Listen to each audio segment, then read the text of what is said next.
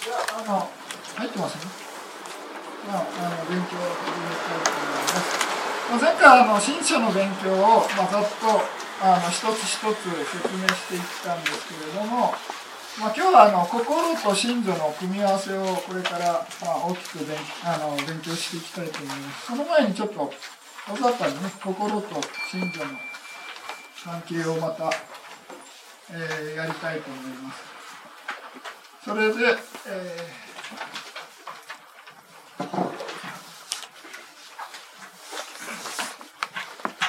まず心をですね、まあ、一番後ろの表を見ていただきたいんですけれども、テキストの。で縦の部分があの心の表ですよね。ですから、まあ、それを外見ながら、まあ、心の復習をあのざっとね、やりたいと思います。で、その後、横の部分の上の方ですね。それがまあ真珠の表になってますので、それを大雑把にやって、で、それからまあ組み合わせの勉強ですね。は今日を勉強していく予定です。で、まあ一番上を、あの、心のね、えー数っていうのは89種類あります。で、まああの、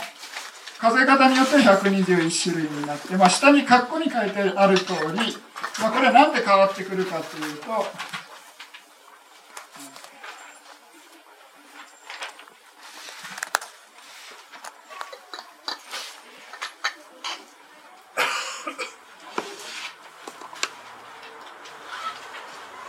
まあ、あの手元のテキスト、まあ、字がちっちゃいんで見えないかもしれないですけれども、テキスト、皆さんテキストの下の方に、ここの括弧の部分を見ていただきたいんですけれども、81っていうのが心が、まあ、あの、世間心って言ってね、まあ、外って、まあ、普通の心ですね。普通の心っていうか、まあ、悟悟りの心以外の心を、まあ、世間心っていうふうに言いますけれども、まあ、それが81種類あるわけですね。で、まあ、悟りの心っていうのが、まあ、8種類です。で、その悟りの心っていうのが、まあ、8って数えると、まあ、81たす8っていうことで、まあ、89って数えの数え方になるわけですね。それでまたは、まあ、81っていう数え方は同じなんですけれども、プラス40っていうふうな数え方すると、まあ、121っていうふうな数字が出てくるわけです。でこれなんで40ってなるかっていうと、まあ、一つ一つ、悟りの心、8種類の心を、まあ、午前上にかけて数が、あの、かあの数えていく場合があるんですね。ですから 5× の8で5波40ということで121っていうふうな数え方で。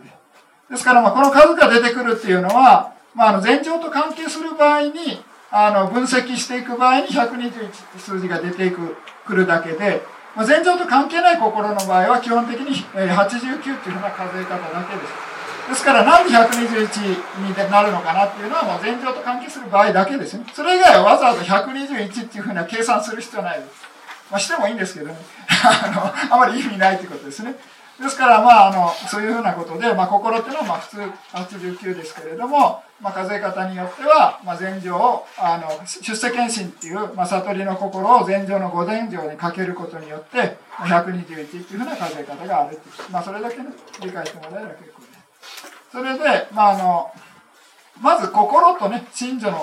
まあその例えっていうのはまあ何度も言ってますけれども、純粋な水ですよね。純粋な水っていうのがまあ心の例えで、それに混ざるいろいろな成分っていうのがまあ信女だっていうふうにね、まあ、何度も言ってます。ですからまあその信女の成分の混ざり方によって、その純粋な水がいろいろなね、あの、いい水になったり悪い水になったりするわけですね。ですからまああの、普通のね、あの、我々の世界で言えばまあ紅茶になったりコーヒーになったり、緑茶になったりいろいろなジュースになったりするようなもので、まあ、純粋な水に、まあ、何が混ざるかっていうふうなことで理解してもらえれば、まあ、これはあくまでも例えですけどね。それで、まあ、水の混ざる成分っていうのが真女で、それが52種類あるわけですね。で、混ざった部分が、まあ、いろいろなブレンドの仕方によって、まあ、89種類あるというふうに理解してください。でまず、今度は、あの、えー第1章で勉強したんですけれども、89種類のね、心を大雑把に復習したいと思います。それで、まず大きく分けて、心っていうのは世間心と出世間心って大きく分けることができますね。今説明しましたね。81の心っていうのが、えー世間心。80あ8の心っていうのが出世間心、悟りの心ですね。まずこういう大きい分け方があります。あとまた別の分け方は何かっていうと、まあ、あの、欲界心、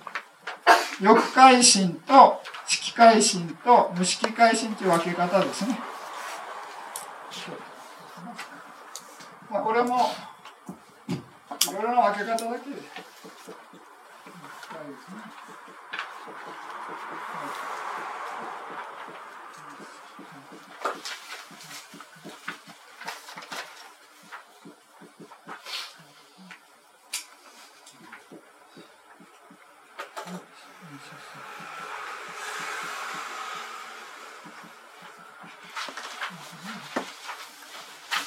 うな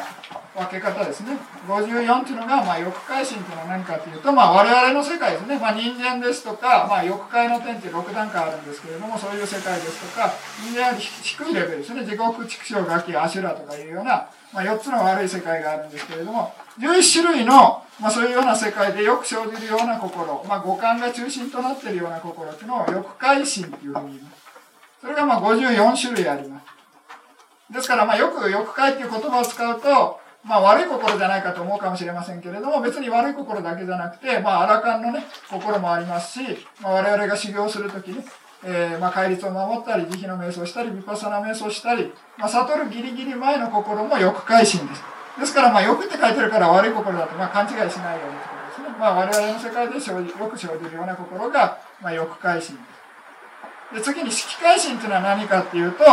まあ、あの、禅情の心ですね。色界禅情という心が、まあ、先ほど5倍するって話が出てきましたよね。なんで5倍になるかっていうと、この禅情の色界の禅情で5倍するってことなんですけれども、まあ、そういうような禅情が、まあ、15種類あるということですね。禅情の心がね。で、さらに高いレベルの禅情の心を無色界心っていうふうに呼びます。それがまあ12種類ですね。それで、まあ先ほど言ってた、まあ出世検診っていうのが8です。ですからこの54、15、12っていうのを足すと81になるわけですね。ですか？らそういうような大きい分け方がまず一つですね。それで、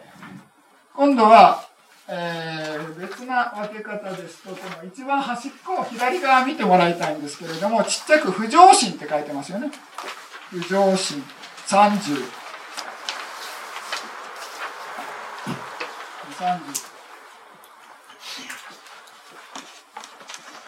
まあ、これあんまりこういう使い方しないんですけれども、まあ、たまにね、あの、阿弥陀又さんが出てくる、まあ、あの、上心っていう使い方をするんですけど、不上心っていう使い方はあんまりしないですね。まあ、不上心っていうのは何かっていうと、まあ、上心の反対っていう意味で不上心なんですね。まあ別にあの全部が悪い心、不浄な心っていうわけじゃなくて、まああの、あの呼びやすいようにね、仮にこういう不浄心っていう名前つけてます。ですから、まあ何を言いたいかっていうと、それ以外の69の心、ですからまあ24の欲界上心っていう24の心とあと15128ですかね。そういうような心を上心ですね。上心で残りを不上心というふうな分け方があります。ですからまあいろいろあの説明していくにあたってまあ一個一個ね名前呼ぶのめんどくさいから、まあ、上心っていうふうな呼び方すると、まあ、全部これだなっていうのが、まあ、概念的に出てくるわけですね。それでまあ不全心12と、えー、無因心18っていうふうなのを言うのをいっぺんに言うために不上心っていう呼び方があるってことですね。ですから別にあの不浄だから、まあ、悪い心っていうわけでも先ほどと同じですね。欲界心だから悪い心でもないし、まあ、不浄心だから全て悪い心じゃないということですね。まあこれただの呼び方です、まあ、こういう呼び方もあるということですね。これ一番左側の表表の縦の左側見てもらえればそれが出てきます。でまあ次に今度は、えー、不浄心っていうのは何があるかというと、まあ、不全心12ですね、まあ、これは本当の悪い心です。ですからまあ皆さんがまあ何か悪い心が生じたら必ずこの12種類の中の一つが生じてるわけです。ですからこれ以外に悪い心はまあなんですねテラード仏教ではまあありえないことですね。ですから何か悪い心が生じたら必ずこの中のどれかです。それでまあ大きく3つに分けて、まあ、豚根心、新根心、地根心ということで3種類に分けることです。まあ別な言葉言えばね、まあ皆さん分かりやすい。むさぶりの心と怒りの心と無知の心。えー、知恵がないことということで、まあ、3種類に分けることができる。まあ、それ仏教用語でね、根人知っていうふうな呼び方ができるわけですね。で、根っていうのは何かっていうと、まあその原因の、まあ木の根みたいな例えなんですね。ですから木が大きくなるには根がしっかりしてないといけないんですね。ですからこういうような心が生じるときにも、そういうトンとか芯とか地っていう、まあ、根みたいなものがね、えー、原因となって、まあ大きい力、縁となってね、それでまあそういう悪い心が生じると。ですから、むさぼりっていうのが、まあ、縁とか根になって、まあ、8種類の心が生じるということですね。これが、まあ、トンコン心が8種類。で怒りの心が2種類です。ですからまあ皆さんがね、あの怒りにすごい怒った時も、えー、こういうような豚根心の中のどれかですし、あとはすごい悲しくなってね、えー、気持ちになった時も、まあ、テラード仏教では、その悲しみの心というのは、このあの、新婚心というふうに言います。ですから、まあ、暗い気持ちとかね、そういうようなものも新婚心です。あと、痴根心っていうのは、まあ、知恵がない無明の心ですね。ぼーっとしてたりとか、まあ、そういうようなね、あとは、まあ、そういういろいろな間違った感じ、ね、そういうものが生じている時とかは、えー、痴根心が多いと思います。ですから、まあ、そういうようなことで、えー、8、2、2ということで、不全心は12種類ということですね。まあ、これ一個一個はもう第一章で勉強してるんでもうやらないんですけれども、次に、えー、無因心です。で、因っていうのは何かっていうと、先ほどの根と同じなんですね。えー、まあ原因の因ですけれども、まあその、テラード仏教で六因とか九因とか、まあ普通六因ですけれども、トン、ジン、チ、無トン、無心、無知っていう、まあ六因っていうものがあるとで、その六種類の因っていうのが、まあそういう元となってね、えー、心がまあ89種類とか、まあ89もないか、18ですから、まあそれ引いた数ですね。えー、無因心っていうのは。ですから無因心っていうのは、トン、ジン、チ、無トン、無心、無知っていう、え因がない心っていうことで18種類ですよってことですからこの因っていうのは原因の因っていうわけじゃないこの因って出てきたのは普通はテラダ仏教では阿弥陀まではねトンジンチ無トン無心無知っていうねそういうようなものだっていうふうに思っているそういうような目がない目がない因がない心ですねですからまあ力働き方がその強くないんですね機能的な働きがほとんどですあとはまあ異軸心、まあ、結果の心ですねそういうものがほとんどのところです。それがまあ無因心ですね。先ほどトンジンチっていう説明しましたけれども、それと反対ですね。えー、無トンって、まあ、むさぼりの心がない、まあ、欲から離れた心ですね。えー、心えー、無心っていうのは怒りから離れた心。まあ、逆に言えば知恵、あの、慈悲の心ですね。で、無知っていうのは、えー、無明、愚かさがない、ね、無知がないような心です。から、知恵の心ですね。ですから、そういうようなことで、まあ、良い方の意味ですね。良い方の因っていうのは無トン無心無知で悪い方の因っていうのがトン人知ですからまあそういうようなことで6種類の因があるんですが、まあ、それその因がない心っていうのはね18種類ですねまあ一個一個説明するのはちょっと難しいんでそれでまあ飛ばしていくで次に欲界上心ですね欲界上心まあ、これカタカナでパリ語のあれ書いてるんですけど、まあ、日本語はあの欲界上心っていうか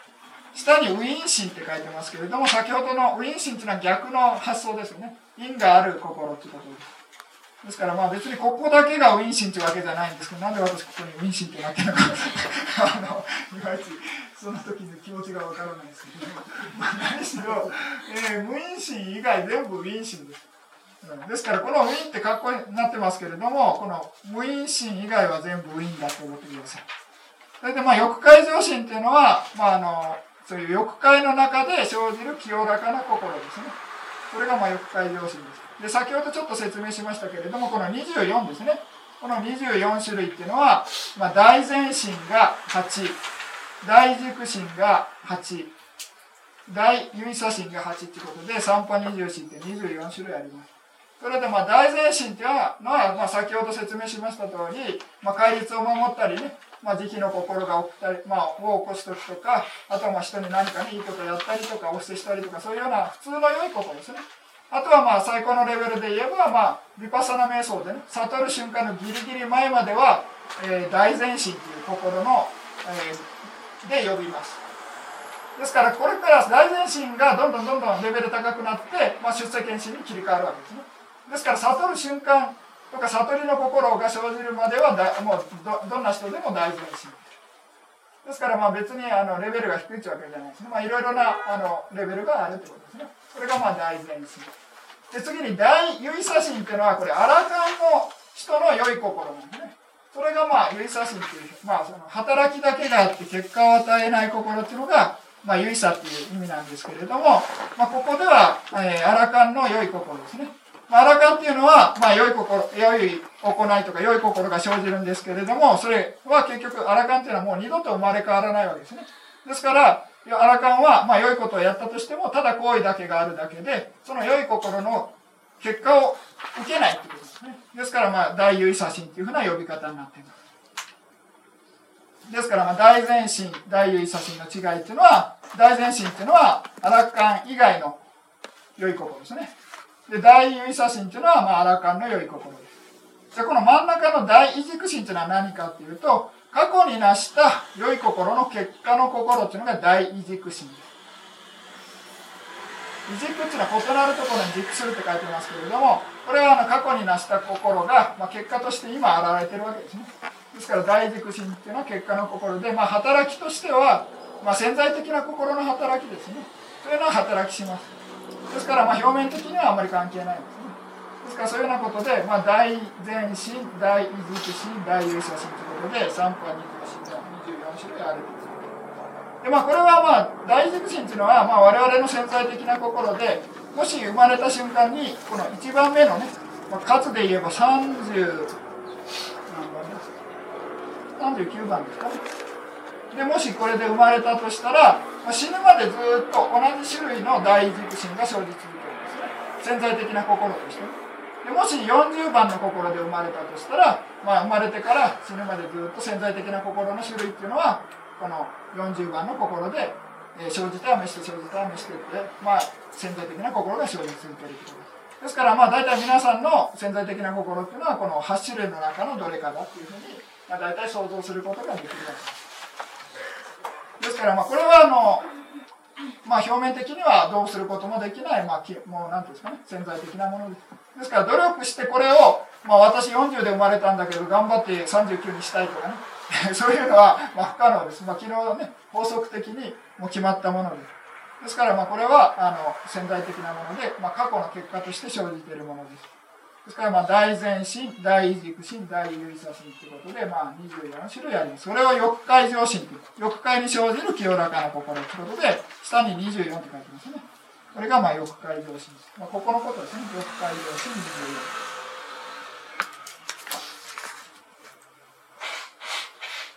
24。で、まあ、次に同じパターンで、まあ、先ほど色界心と説明しましたけれども、これ前情の心です。ですから皆さんが頑張って禅情に達することができたら、まあ、この欲かあの色界前進というこの5つの中のどれかが生じるということですね。まあ最初のレベルの禅情ですと初禅という心が生じるわけですけれども、頑張ってやればまあ最高5禅ぐらいまでいくということですね。まあ、それがまあ色界前進です。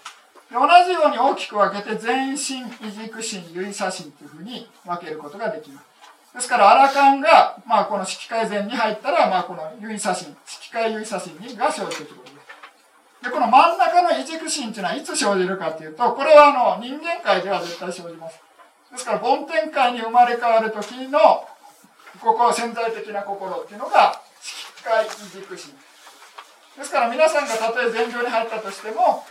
まあ、人間の生命を得てる間は、先ほどの大軸心のどれかですね。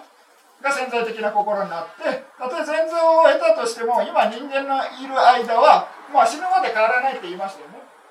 ですからそれと同じように、まあ、絶対に皆さんがたとえ禅情に達したとしてもこの異軸心というのは生じないなぜかというとこれはこの梵天界に生まれて梵天の生命としてあの、まあ、あの生が始まった時に初めてこの異軸心のどれかが潜在的な働きをするということなんですね。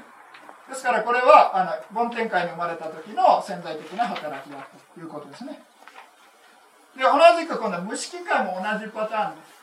無色界前進っていうのも、あ無色界進っていうのも、さらに高いレベルの前進が4段階あります。えー、空無返上とか、色無返上、えー、無償無償、非相非相像ですね。この4段階の、えー、さらに高いレベルの前情の心でこれは、えー、真ん中の心が、まあそういう無色界の梵天界に生まれる潜在的な心を働く、として働くわけなんですけれども、どういうところに生まれ変わるかっていうと、これは無色っていうのは物質がないという意味なんですね。式っていうのは仏教用語でまあ物質っていう場合がありますので、まあ、ここでは物質のことです。ですから、物質がない梵天界に生まれ変わる時の潜在的な心として、まあ、無色界の異軸心の4つのどれかで生まれ変わるということですね。その段階に応じてね。ですから、まあ、それ以外の全身っていうのは、まあ、皆さん頑張れば、もしその無色界の前情に達することができたら、この4つのどれかが生じるということですね。でもしアラカンになった後、まあ、皆さんがアラカンになった後、えー、無色界の前提に達することができたら、無色界の有差心のどれかが生じるということです。ですから、まあ、そういうようなことで、異軸心っていうのは、まあ、色界、無色界の場合は、えー、そういう世界に生まれ変わる時のしか生じないということで、まあ、人間界、まあ、特に欲界には絶対生じないということですね。で、最後の8の出世検診っていうのは、まあ、先ほど最初から言ってますけど、悟りの心で。それで、この表の注意してほしいのは、この、諸前、二前、三前、四前、五前って書いてますけれども、そこは悟りの名前じゃなくて、こっちですね、悟りの名前は。81から書いてますね。80、え ?82 から、失礼。82から夜道、夜か、一来道、一来か、普賢道、普賢か、荒勘道、荒勘かということで、これがあの悟りの心の名前です。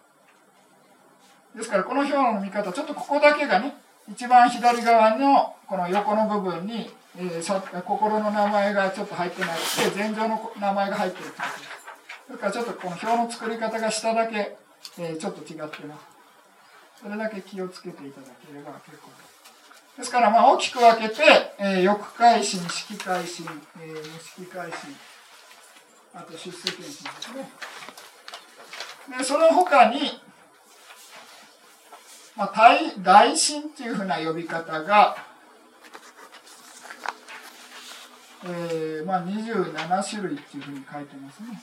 まあ、色改心と無色改心を足して27の心を大心っていうふうに呼んでます。まあ、こういう呼び方もあるってことですね。で、なんか心の、まあ、あの、初めての方はちょっとわかんないと思いますけど、まあ、ちょっと今説明してね、何か質問があれば、質問してもらって、今度は横のね、あの、新庄の復習を大雑把にやりたいと思います。なんか質問ありますこれ、あのー復習なんでね、詳しいこと全然やってませんけども、大雑把に思い出してほしいです。ですから今説明したぐらい分かってもらえれば十分です。あの一個一個ね、あの分かったらもっといいですけれども、まああの大雑把に分かってもらえればいいと思います。なんかありますか？大丈夫ですか？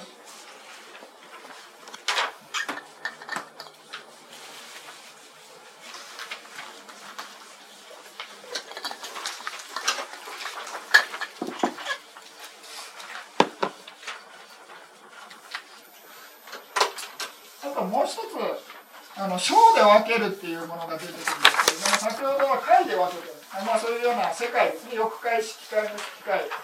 出世権というふうな形であの回で分けてるんですけれども、今度は章で分けるっていう、まあその、理心弁の章ですね。章で分けるやり方っていうのは何かというと、全身、不全身、で、異軸心ですね。異軸心。異軸心。指写真これもこの前やりましたよね復習でね。全身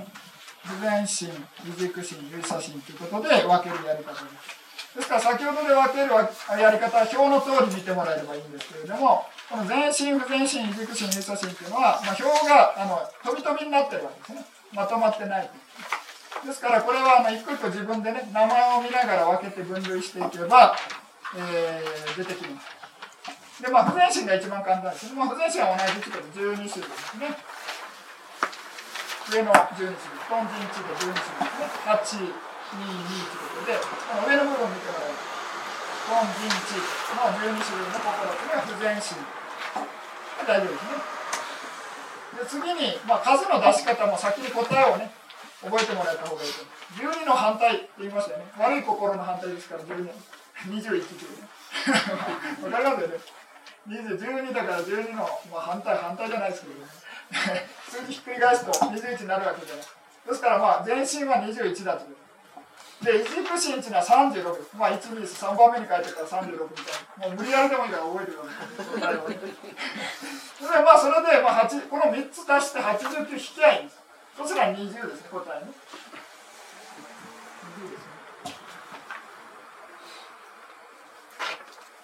大丈夫。三十三。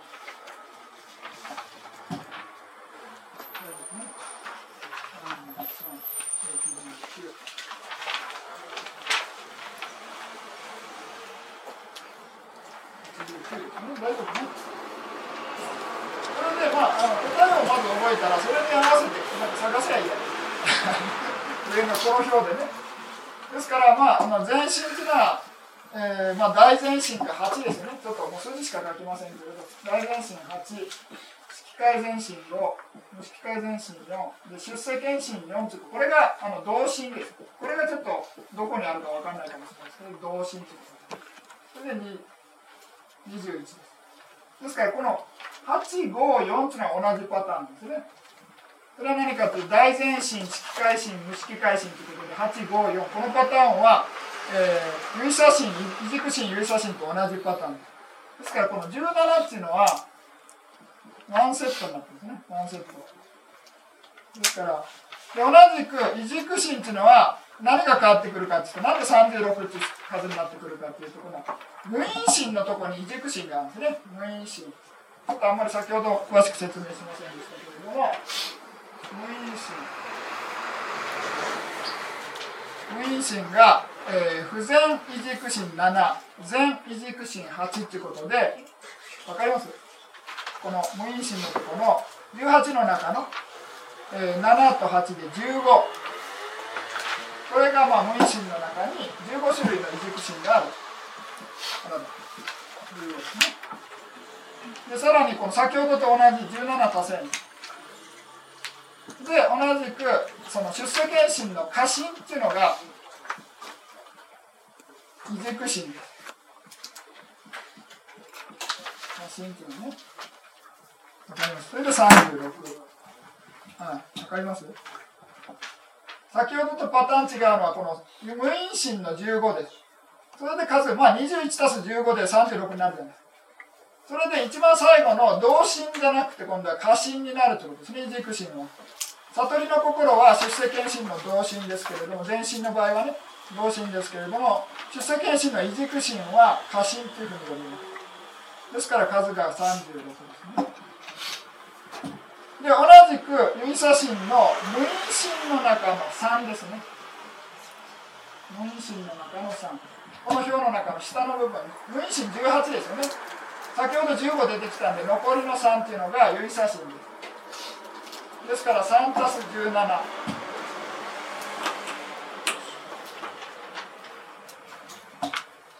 というような数え方です。17って分かりますよね。大前進、色界、あ、まあ、全、まあ、大六回上心ですね。六回上心の中の8、色界心の中の5、無色界心の中の4ということで、この17つのパターン同じということですね。17は同じパターンということ。わかりますか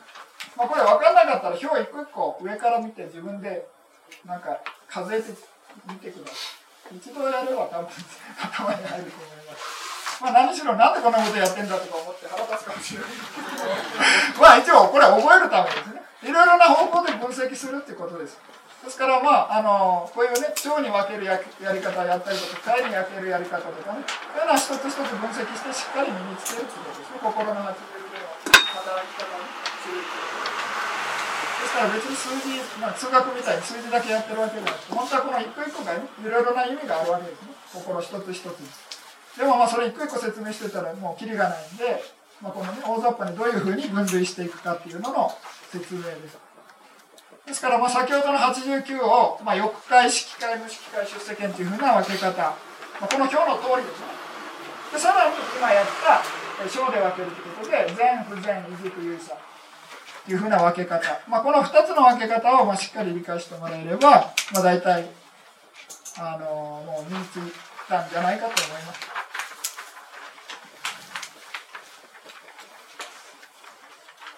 なんか質問ありますか？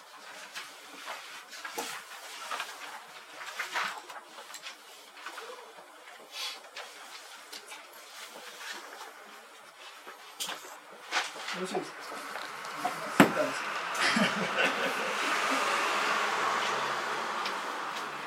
まあ何しろさっき数数を覚えてもらってね最初に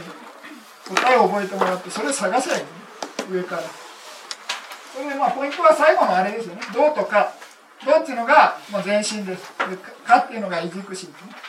ですから悟りの心が原因となって結果の心がすぐに現れてるんですね。時間を置かずにすぐに現れるいうことです。ですから悟りの心、まあその法の徳の中にね、時間を空けずにすぐ結果を与えるみたいな、帰り行こうとかいうの聞いたことありますね。ないかな。唱えてるはずですけれども。ですから、そのような例えを、まあ、その、道の心が生じたら、一瞬の隙間も空けずに、かの心が生じる。それが本当の意味の赤アリコなんですね。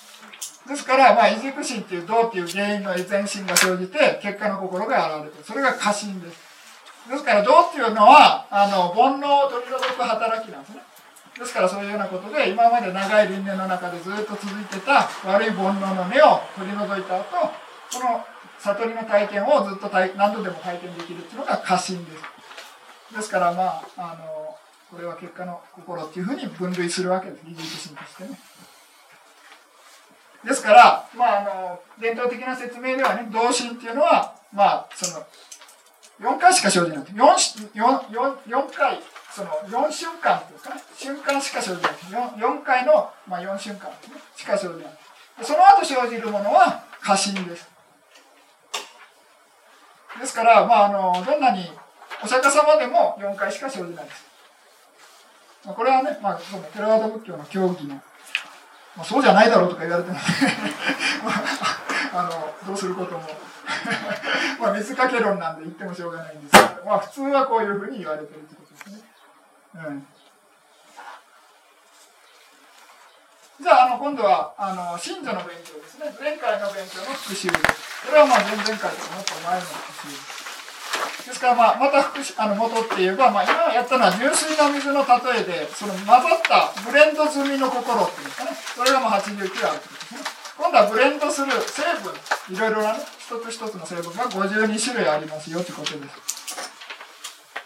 で、これも一個一個やりません。あの、大雑把にね、え、やっていきます。で、まあ今日少しずつ、あの、一個一個やって、あの、数の対応の仕方をやるんで、まあその時に詳しくは説明します。大きくね、分けるのをちょっと説明します。まず、えー、空一切新信条っていうのが、ここに7っていうのが出てますね。空一切新信条っていうふうに読みます。この7つの信条っていうのは、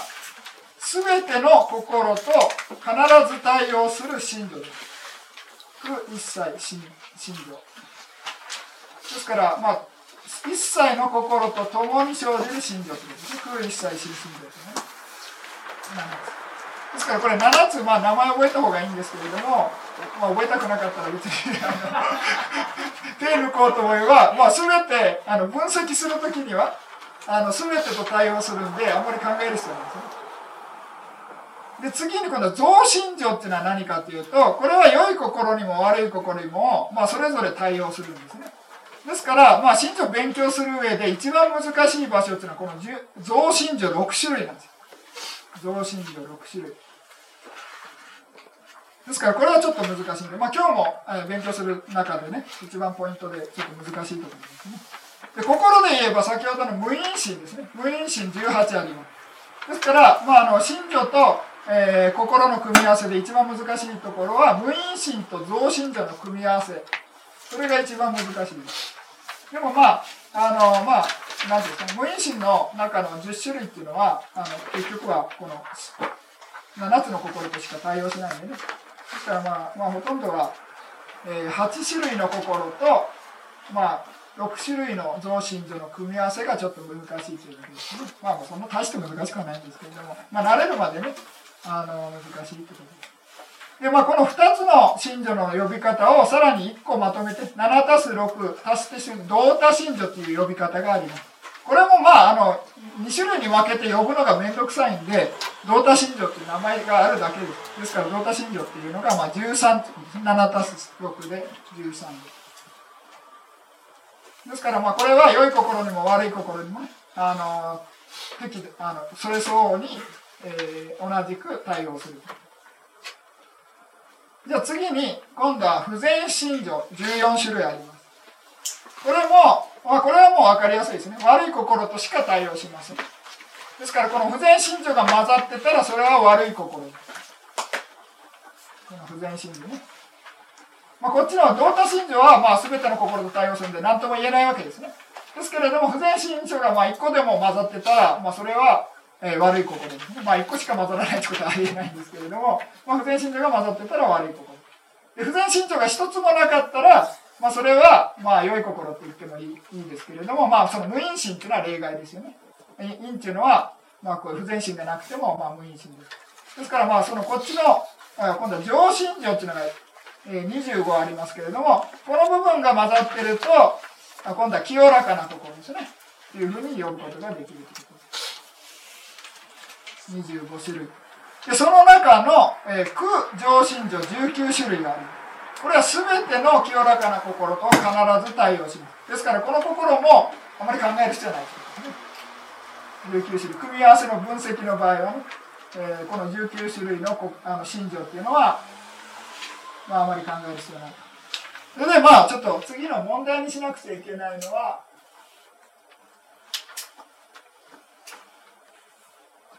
何かというと、残りのね、理心情っていうのとが3ですね。これ、戒律を守るときに生じる心情です。理心情。正語、称号、称名っていうね、えー、3種類です。同じく今度は無料心情っていうのが、火と気っていうのがあります。ですから、まあ、あの、苦しんでる生命が、ま、幸せで、その苦しみから逃れてほしいっていうような気持ちを起こすときに生じる心情というのが非心情です。で、まあ、幸せな生命が、まあ、その幸せが続いてほしいっていう願うときに生じる心情というのが気心情。ですから、これも同じく、そういう気持ちが起こって、そういう対象にそういう気持ちを起こしているときに生じる心情。ですから、これも特別ですね。そういう状況に落ちになったんですね。最後の、まあ、絵コンって書いてますけれども、これ知恵のことです。下にいろいろな呼び方書いてますけれども、これは知恵のことですね。知恵の心が生じたら必ずこのエコンっていう信条も対応している。ですからエコンがあればその心は知恵が伴っているということですね、逆に言えばね。ですから、まあ、良い心、清らかな心で問題になるのはこの6種類です。なぜかっていうと、これはあの、つく場合とつかない場合があるからです。それ以外の19種類の苦上心情っていうのは、もう全部ワンセットでつきますんで、あまりあの、ね、今日の勉強に関しては、あまり問題にする必要はないと。ですからまあ今日これから、まあ、先ほどの89種類の心と、まあ、52種類の心、あ、信女の組み合わせをね、どういうふうに組み合わさっていくかっていうのを一つ一つ勉強していきます。何かあの、質問があれば、はい、ちょっと待って。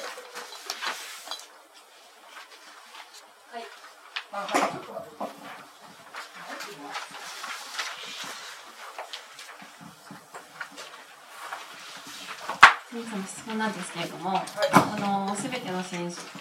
新章を勉強してこれ日常生活の中でどうしたらどう生かすのかもしくは瞑想をしてその何だと思います。大随年とか新随年とかするときにこれが必要なんです。どういうふうにこれを勉強して生かしたらよろしいでしょうか？あはいわかりました。あのまあ瞑想するときにねあのいろいろ自分の心がまあそういういろいろな、まあ、例えば悪い心が生じたときに、まあ、その心をねあ今無知の心が生じてるとか怒りの心が生じてるとかねえー、まあ、あのむさぼりの心が生じてるみたいな感じで、まあ、大雑把に確認するっていう場合は、まあ、心のあの瞑想なんですね。随感ですかね。まあ、で、まあ、この心情で観察していく場合は法随感。ですから、まあ、法の観察っていうのね、まあ、ちょっとこの分類の仕方、えー、非常に難しいんですけれども、まあ、ポイントの使い方、ポイントの向け方っていうんですかね、欲の心を観察して、今、欲の心が生じてるっていうふうに気づくと、心の観察。で、この欲の心情っていうんですかね、近所に意識向けると法の観察に変わるんです。ですからまあそこまで気にしなくて結構で瞑想する時には、まあ、今自分は何の観察してるかじゃなくて今何に気づいてるかってことですね。ですからそういうように気づいていけばいいだけでわざわざね今私は近所に意識が向かってるなみたいな感じで やってたら考えてるわけですね。ですからわざわざその考えなくても瞬間瞬間ね自分のどういうふうなねあの状態かっていうのを見ていけばいいだけでわざわざあのこうやってね52種類の心情を覚えて一つ一つね分析していかなくちゃいけないっていうわけじゃないです。ですからまあできるまあそういうふうにパッとね意識があの分かったならまあ別にあのダメだというわけじゃなくてね意識的にあの努力して分析する必要はないということですね。ですからまあそういうようなことで瞑想上は基本的にはわざわざ使う必要はない。それでまあ日常生活においてまあその何がま使えるかっていう話で、まあ、よく言われるんですけれども、まあ、これは何かっていうとあのまあ大雑把に言えば今人間、まあ、生命っていうのは心と物質で成り立ってるみたいな感じで大雑把に2つに分けてでその2つに分けることによってああ無我なんだっていうふうにね分かればいいんですけれどもそうじゃ分からない人もいるわけですね。じゃあそのもしかしたらあの心の中のどっかにその真我とかね魂とかあるんじゃないかみたいな感じになってくるとそれを今度は5つに分けたりね。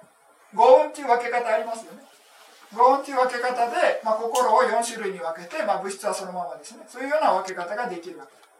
ですからまあでもそれでもまだ分からないですかね。もっとその中にあるんじゃないかみたいな感じになってくるとどんどんどんどん分析が進んでいくわけです。ですからこんなに細かく分析してその一つ一つですね。89の心または52の心情一つ一つどれも瞬間瞬間生じては滅するだけでまああのそそこの中にはね真我とか言われる永遠不滅のその魂とかそういうものはありませんよというふうな理解するためですね。そういうようなものに、まあ、実践的なものっていうのはあの得られるだけでまあ一個一個ね必ず、まあ、瞑想中にそういうふうに考えなくちゃいけないっていうわけじゃない。ですから、まああのまあ、仏教っていうのはね無常空無我とかを理解して、まあ、欲とか怒りとかね無知から離れて、まあ、知恵を育てていく。実践方法ですね。ですからまあ普段の生活においては、ま、それほどに気にしなくてよくそれであとはまあ一個一個理解することによってね、ま、知恵を育てるんですかね、まあ、あの本来は、えま、勉強して知る知恵ですよね。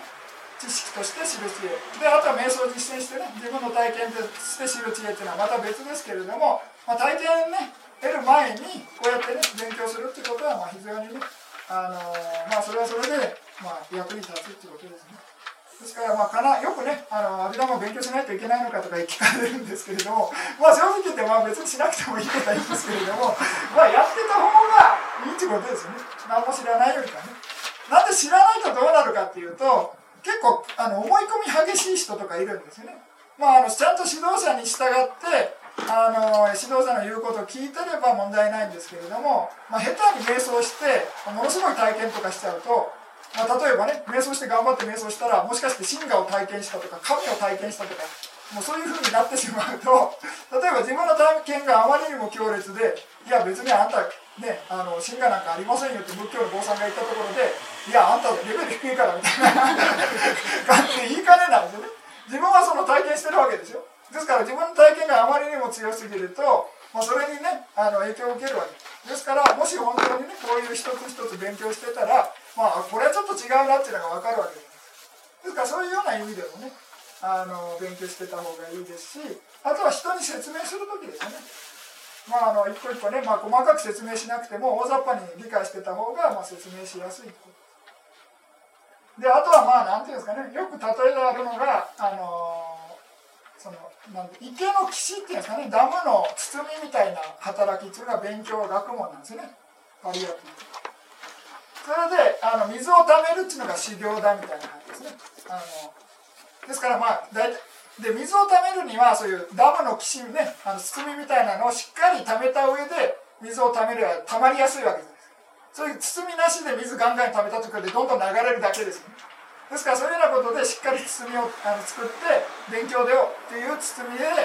水をためるようにしっかり囲ってその上で瞑想修行した方が水がたまるで水がたまった上でこのハスの花が咲くっていう例えがあるんですね。でハスの花っていうのは悟りの例えなんですね。ですからあの水をためてその上で悟るっていうねの例えなんですけれどもこのハスね、まあ、最終目的である、まあ、悟りを得るためにはそういう両方必要だということでまあもう頑張ってねあ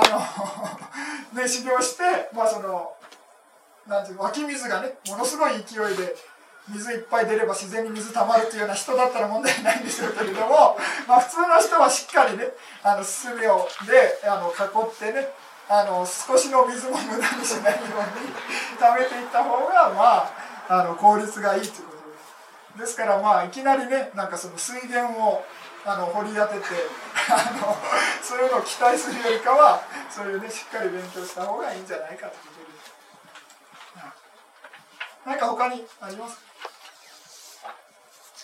ろしいですか？じゃあちょっと少しやりますか？少し。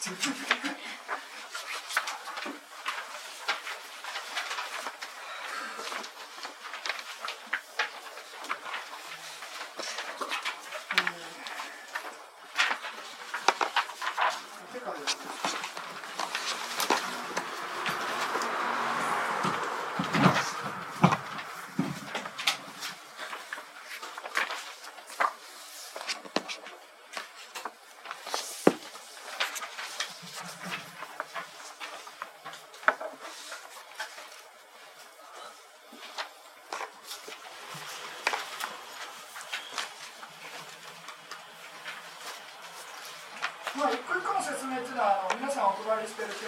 テキストで、ね、簡単に説明してます。まあえー、前回終わったんで、今回はちょっと詳しくやりますけれども、この今日は18ページから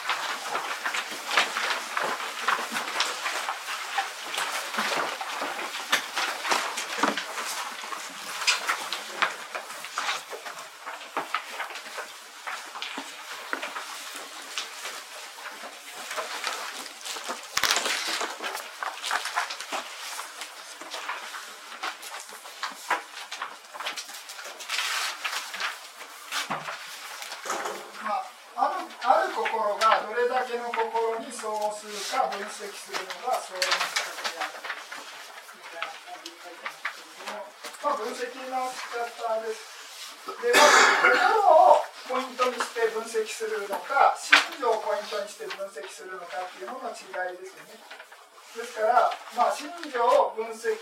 をポイントにして心がどれだけ対応するかっていうのは先ほど一番後ろの表の縦を見ていますね。縦見ていって一番下の数字で分析していく、まあ、数字分析するわけなんですけど、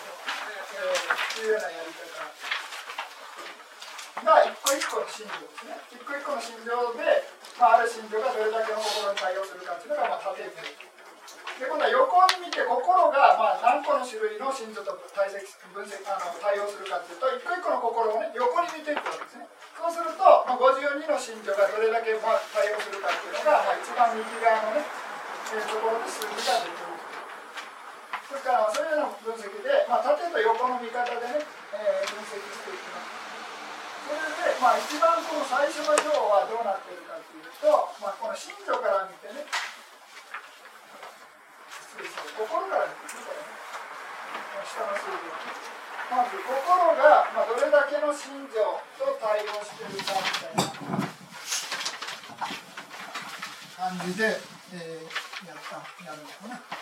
それで大雑把に、えー、先ほどの不浄心っていうのが出てきましたね、えー、前不全心12と、まあ、無因心18ということで不浄心が、えー、30種類あるということ。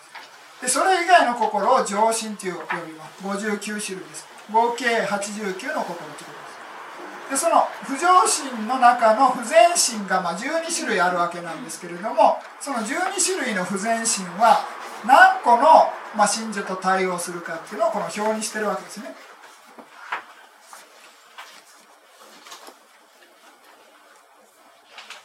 今何やってるか分かります？ま あ何しろ対応の仕方ですね、えー、まず心をまず見てそれでまあ何個の対応してるまあどういうないくつの心情と対応してるかということ。です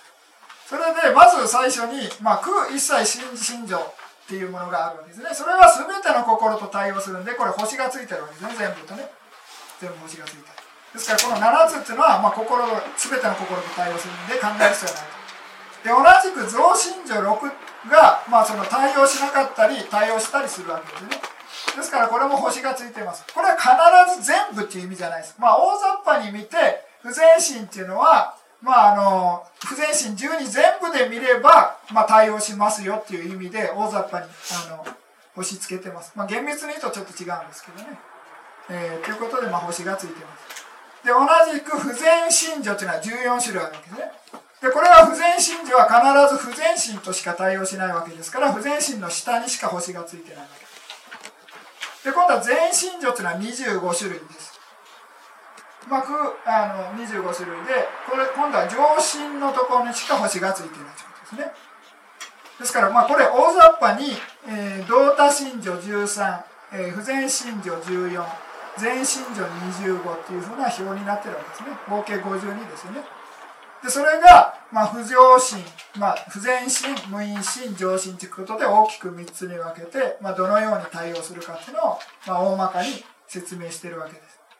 で、まあ、この数自体は、まあ、理論上あのありえない数なんですけど理論上っていうか実際にはありえない数でなんですけれども単純に足した数です。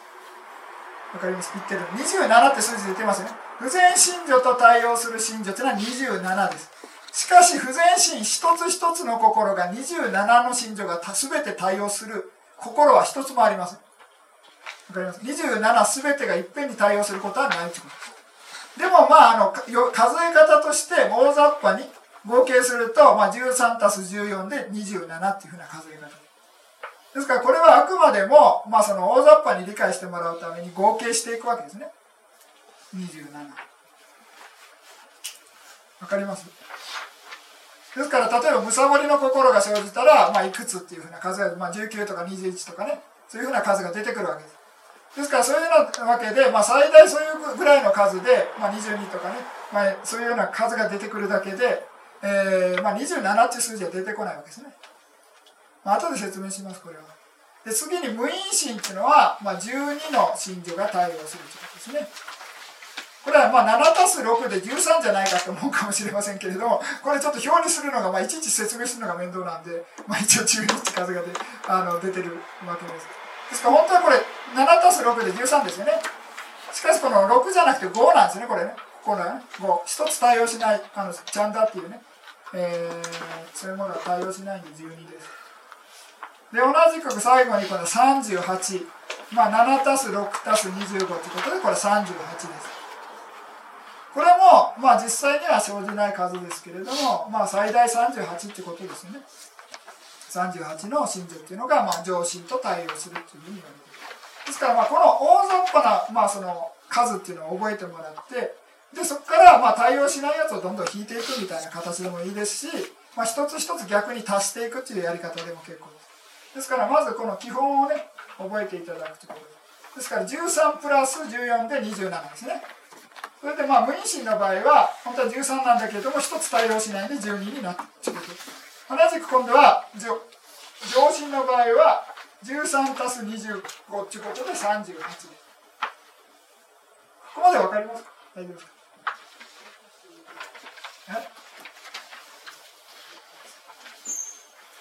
全心情っていうのが25一番下のね横の列。分かります？ですから13たす25で38ちょっとこっちの表出しますね。一番後ろの表を見ますかそしたら。まあどう書いてある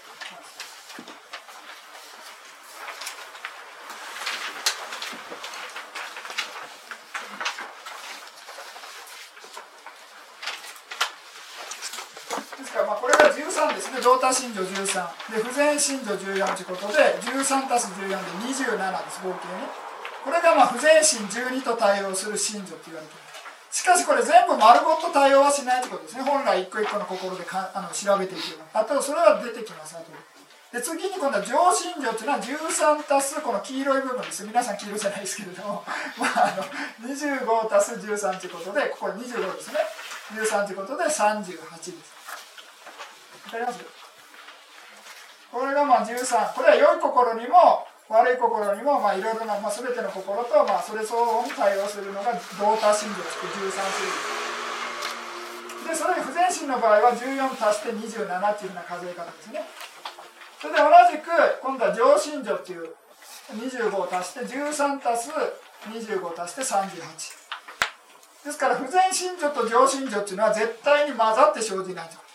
悪い心と良い心っていうのは同時に生じる。まあ皆さんも生じてるように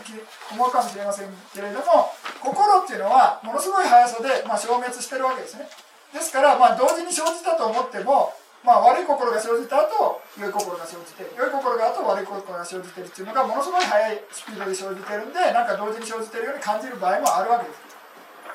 ですから、まあ、信条っていうのは必ず、まあ、ミックスしては生じないと。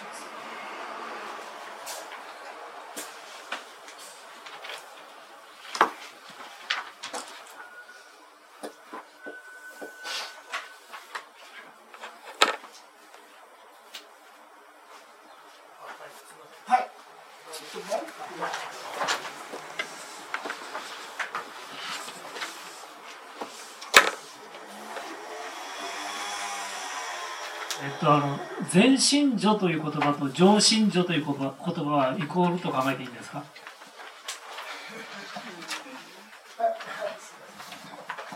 あのまあ、厳密に言うと上信女っていうふうな呼び方がいいんじゃない？かなぜかというと一軸心にも対応するし唯差心にも対応すると。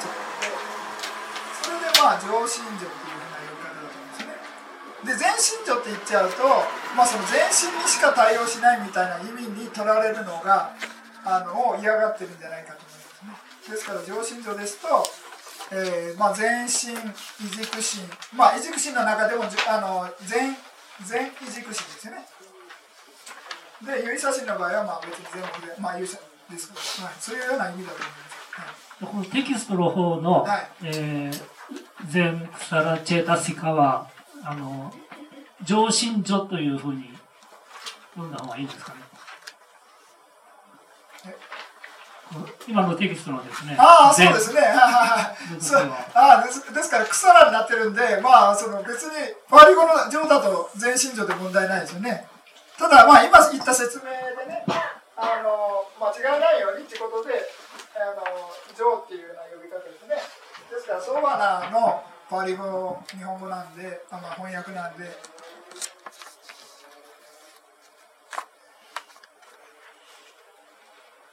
まあ、あの全点も問題ないかもしれないです。はい、全然問題ないですね。ただ、あの間違えないようにということですね。遺族もあれば、勇者もあるんで、まあ、その善っていうのをと、まあ、その上心情っていうので分けてるみたいな感じですよね。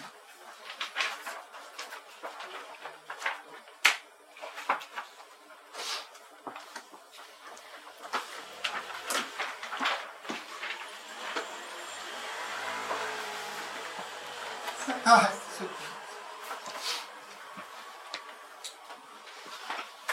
そうっていうちょっとよくわからないんですけれども、はい、前の例えで、はい、あの心が水で真女がその成分だっていうお話だったと思うんですけれども、はい、あのただその成分っていうことだと結局あのどういう心があのになるかっていうのはそのどういう成分が入っているかによって決まるっていうふうにあの思ってたんですけれどもただ今のあの、この表とか見ると、例えば、この、一切新信条なんかは、全てに対応するっていうことですよね。はい、どんな心にも、その、信条が入ってるっていうことになると、同じ成分が入っていても違う心になるっていうことなんですよね。いや、だからその、その、ポイント、ポイントっていうか、あの、不全信条が混ざるか、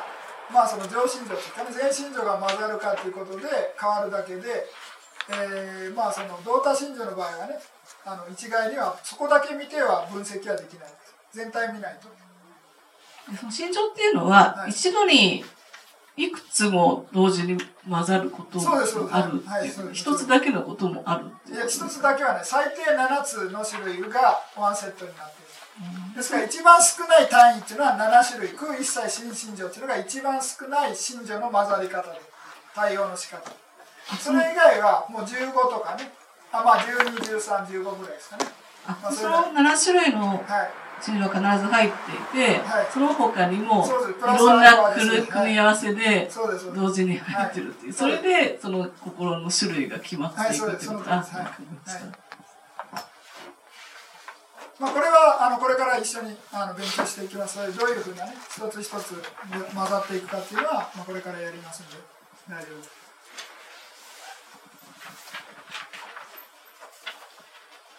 じゃあもうちょっと切りがいいんで、えー、50分まあ55分まで休憩しましょ。ちょっと休憩いたします。